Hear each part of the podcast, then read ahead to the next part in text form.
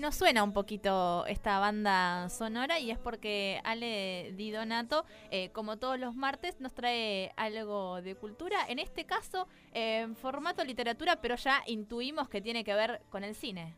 Así es, ¿cómo está, Juli? ¿Todo bien, Sergio? Bien, bien, continuando el ciclo, arrancamos con Truffaut y a ver qué pasa. Ahí está. Arrancamos la semana pasada con el libro de, Truffaut sobre Hitchcock y hoy seguimos con libros dedicados al cine.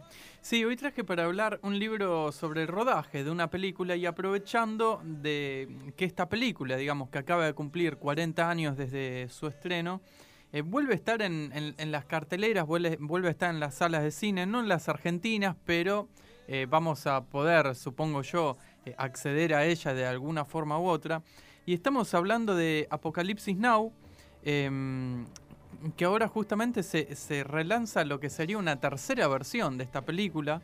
Eh, de Francis Ford Coppola, dirigida y, guionada, producida por, por él, que se trata de, lo que ahora se, llamaría Apocalypse Now, The Final Cut, que sería algo así como el, corte, final. Eh, y habla un poco de los problemas, digamos, que, trajo esta película, al menos partiendo de, la base de, su montaje, ¿no? Eh, Francis Ford Coppola filmó una cantidad de 50.000 metros de película, 50 kilómetros como para, eh, no sé qué sería, aquí a, a, Luján más o menos hay 50 kilómetros, bueno, visualicen Sí, 60 kilómetros, más o menos de 40 y 60. Visualicen esa distancia en material fílmico de todo lo que rodó Francis Ford Coppola en esta película, que después, cuando desarrollemos un poco el, libro, vamos a hablar un poco de lo que le costó el final. La cuestión es que mm, esta, esta tercera versión de, de la película se produce a 40 años del estreno de la original, como decíamos, y tiene, a diferencia de la, de la primera, 28 minutos más de duración, pero a la vez tiene menos minutos de duración que la versión que lanzó en el 2001, Apocalypse Now Redux, que tenía 3 horas 22 eh, minutos de duración. A ver, para ir en orden, digamos, la primera, la original, duraba 2 horas 33 minutos. La que salió en el 2001, 3 horas 22 minutos, casi 50 minutos más, con un montón de escenas extras, como la de la eh, la, plantación francesa y qué sé yo. Y ahora lo que dice Coppola es que en su momento le pareció que la película era demasiado corta en función de todo el material que tenía y de la historia que quería contar. Pero que a la vez la que lanzó en el 2001 le parecía demasiado larga. Entonces se vio en la necesidad cuando, cuando en el Festival de, Nueva York le dijeron que por motivo del 40 aniversario de esta película querían relanzarla, él dijo, le preguntaron, ¿qué, qué versión presentamos? ¿La original o la que hiciste en el, en el 2001? Ninguna y dijo, ninguna de las dos, voy, a hacer otra. Porque ¿Me la, voy a sentar? Sí, porque la primera me parece muy, muy corta y la segunda me parece muy larga, entonces hizo una intermedia que dura tres horas, tres horas y, y un minuto, que está restaurada a partir del negativo original y y dijo Francis, el público podrá ver, oír y sentir esta película como siempre soñé, es decir, que habla un poco de todo el tratamiento tecnológico, auditivo y, visual que, se hizo de, esta película que ya se estrenó justamente en el Festival de Nueva York y ahora por estos días, cuando se cumple eh, el aniversario de su estreno en salas comerciales, se estrena en salas de Estados Unidos y, y de Europa y también va a salir en plataformas, en streaming. Eh, por eso esperamos, digamos, que llegue pronto acá a Argentina, aunque sea por, aunque sea en buena calidad para bajarla de torrent, con buenos subtítulos. Nos conformamos con, con eso, dada la, situación cultural y económica de, del país. Y traje para hablar un poco, no de la película en sí, sino del rodaje de esta película en este libro que escribió Eleanor Neal Coppola, o de Coppola es la, eh, la, la esposa, porque eh, a pesar de un montón de idas y vueltas que tuvieron en la relación, siguen estando juntos, lleva más de 50 años de casados. Ella también es artista, es realizadora, es guionista, eh, directora, aunque dirigió muy, muy poquito. Y publicó este libro que en castellano se puede conseguir como Notas Apocalipsis Now, diario de una filmación de editorial MC, que es ni más ni menos que el registro del diario íntimo que llevó ella en, este, en estos tres años que duró la, la no solo el rodaje, sino la, realización. todo, desde que empezó hasta que finalizó. Desde la preproducción hasta el estreno de, la película. eh, con el rodaje principalmente en Filipinas, donde buscaron representar esta, este escenario de, guerra de, de, Vietnam en Filipinas por una cuestión de, costos, de accesos, de permisos de localizaciones. Eh, el gobierno le prestaba aviones militares, etcétera, etcétera. Y la cuestión es que Francis Ford se llevó a toda su familia, a su esposa con sus tres hijos chiquitos, y ella empezó a llevar un diario íntimo eh, que después sumado a algunas cartas que ella enviaba o algunas amistades de ella, terminó publicando en este libro que tiene un valor, me parece a mí, mm, eh, no solo literario, sino también eh, confesional, digamos, porque ella cuando escribía ese diario íntimo no estaba pensando en publicarlo. Entonces lo que se ve acá o lo que se puede leer es un nivel de, información y de intimidad muy, muy, muy copado. Para los más grandes o que recuerdan el, rodaje, ¿eh? digo, me detengo en el rodaje de Apocalipsis Now, fue, fue tremendo, porque hubo huracanes, tifones, destruyó todas las locaciones. Y el productor era el propio director, que había ganado muchísimo dinero con eh, la saga del Padrino, mm. del Padrino 1 y 2, ¿eh?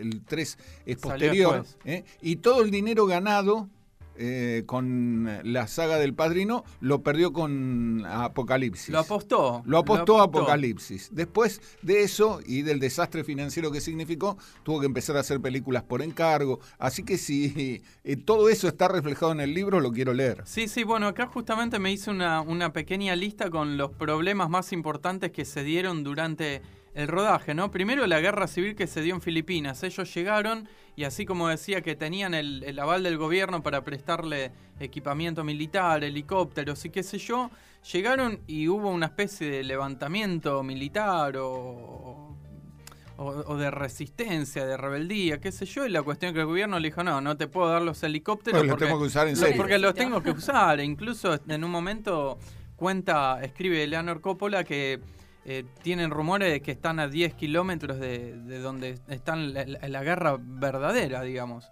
Después, como decía acá Sergio, se incendia un depósito donde guardaban eh, material de localizaciones, vestuario y qué sé yo. Eh, se produce un robo en el departamento de vestuario en el que pierden un montón de, cosas. Cambio de actor protagonista porque al principio no, estaba Martin Sheen. Habían arrancado a filmar dos, dos semanas de, con Herbie Kittel, creo y dijeron, Coppola dijo, no, este actor no es el que yo necesito para esta película, que también había tenido problemas de preproducción porque primero lo quería, creo que al Pacino, y al Pacino le dijo que no, como que le costaba encontrar el, el, protagonista. Y empezó a trabajar, rodaron dos semanas con un actor que después no terminó siendo, entonces ya ahí tuvieron dos semanas de material descartado.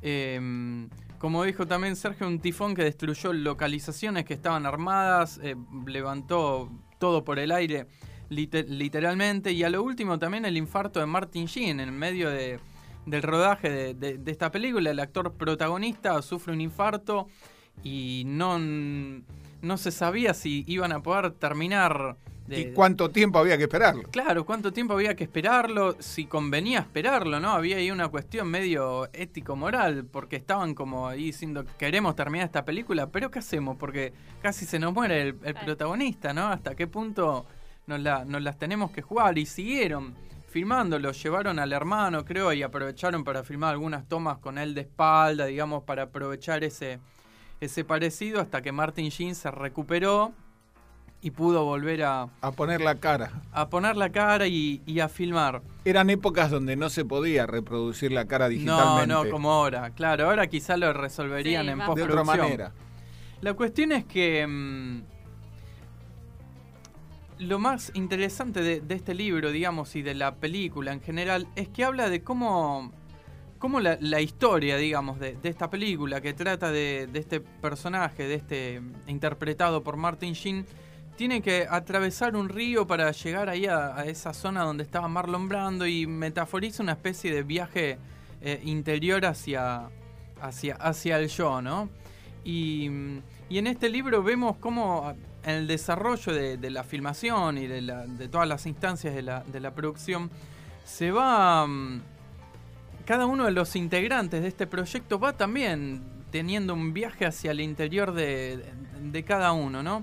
En un momento, Eleanor Coppola, Francis, digamos, su, pareja, le encarga a ella la filmación de, un documental, la realización de un documental sobre el rodaje de Apocalipsis Now, que después eh, se terminó estrenando en 1991 y que se puede ver si lo quieren buscar.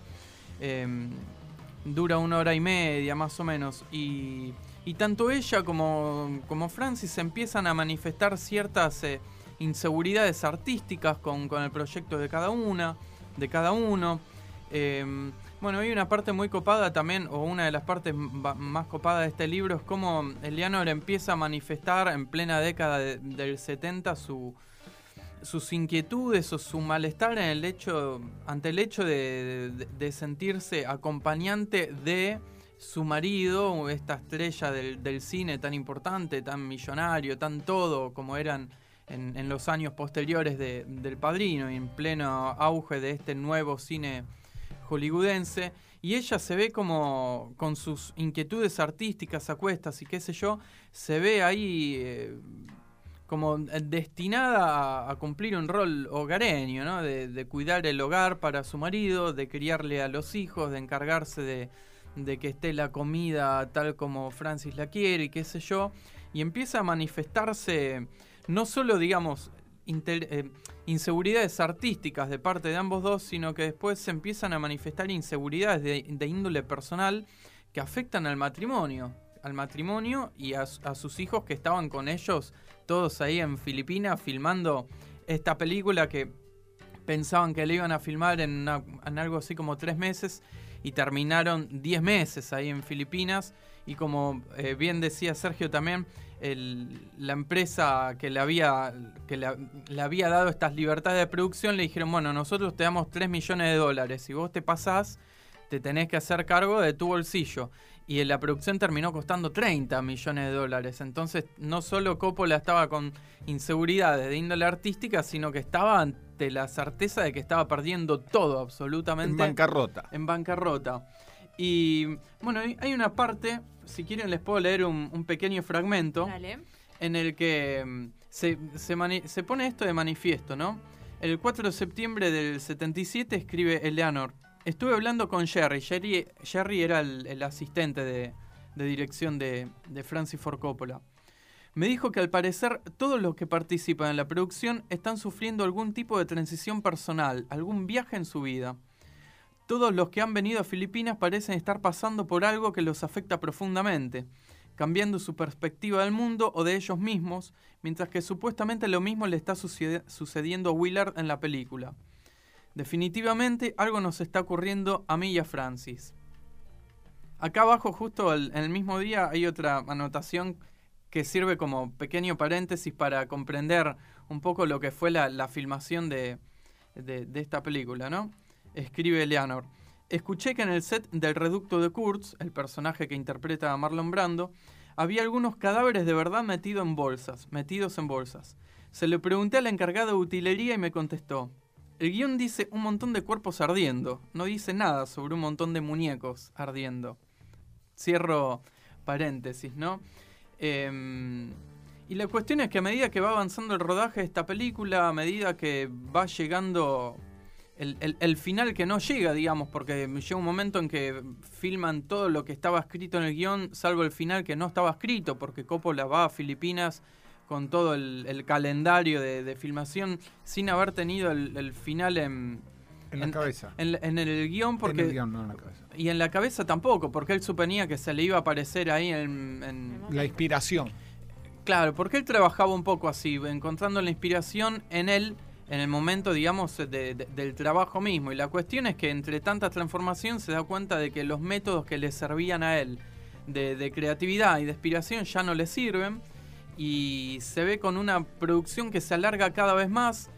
Eh, que, se- que Que se- no hay dinero para financiarla. que cada vez le resulta más cara de, de, de- de- de mantener, digamos, de, solventar, y que tampoco tenía el final, y, y encima, en este final, que justamente es donde aparece el personaje de Marlon Brando, en un momento llega Marlon Brando ahí a Filipinas, eh, y tienen que empezar a trabajar de una manera súper apurada porque Marlon Brando cobraba un millón de dólares por semana. Entonces lo tienen a Marlon Brando ahí para grabar el final y no tienen el final. Entonces lo que empieza a hacer Coppola es escribir, improvisar. Y bueno, una de las cosas copadas que se puede ver en el documental de Leonor Coppola es un montón de las escenas que, que graba con Marlon Brando en modo eh, de, inspiración y de, creatividad, de, ¿cómo se dice? De improvisación. De improvisación. Em, y ese final, grabaron un montón de improvisación y el final, al final, valga la redundancia, lo termina determinando en la sala, definiendo en, la sala de montaje porque no lo tenía ni en la cabeza ni en ni en, ni en el guion. Y, bueno, a medida que van pasando los días y los años, incluso, eh, incluso este matrimonio, bueno, aparecen infidelidades, aparecen problemas, se quieren separar, etcétera, etcétera, etcétera. Y termina siendo, en un momento, Eleanor escribe que se da cuenta de que en realidad, eh, para conocer a su marido, eh, basta mirar sus obras, ¿no? Y que cuando eh, hacía el, Padrino 1 y el Padrino 2, en realidad Francis Ford Coppola estaba trabajando con su, su manera de concebir el, el, rol de, de, la familia, del dinero y del poder, y ahora estaba yendo a hacia el corazón mismo de sus tinieblas, ¿no? Parafraseando la novela de Joseph Conrad sobre la cual se basa esta película. Así que trajimos para hablar un poco de esta película las notas del diario de filmación de Apocalipsis Now, que ahora en, por estos días vamos a poder conseguir, espero yo, la tercera versión de, del montaje de Francis Ford Coppola 40 años después que aparece que no, no, no termina de darle vueltas a todo eso que, que, le sucedió grabando y realizando esta película en términos artísticos y personales. Y una pequeña recomendación como para, para cerrar esta columna, cuidado cuando vean la película, cuando lean este libro, porque quizá uno mismo se, se encuentre inmerso en un viaje hacia las profundidades del, del show de uno y se encuentre con ciertas sombras que habrá que ver qué, qué hace uno, ¿no? Como piensa Willard cuando se encuentra al Capitán Kurtz, el personaje de Marlon Brando. ¿Qué hacer con esas sombras? ¿Matarlas? ¿Destruirlas? ¿Amigarse? ¿Unírseles? Bueno, puede que, puede que suceda. Puede que suceda eso a uno cuando se, se enfrenta a la, visualización de, la película o a la lectura de este libro. Ale, muchas gracias y nos vemos el martes que viene. muchas gracias a ustedes. Notas a Apocalipsis Now, diario de una filmación, el libro que nos trajo Ale Di Donato hoy para recomendarnos. El tiempo no es lo que parece. ¿Por qué te fascina tanto el tiempo, el tiempo? De lunes a viernes. Si todo tiene un propósito y si es así, ¿quién decide ese propósito? Todo otra vez 16. Coincidencias. Coincidencias. Dios. El tránsito.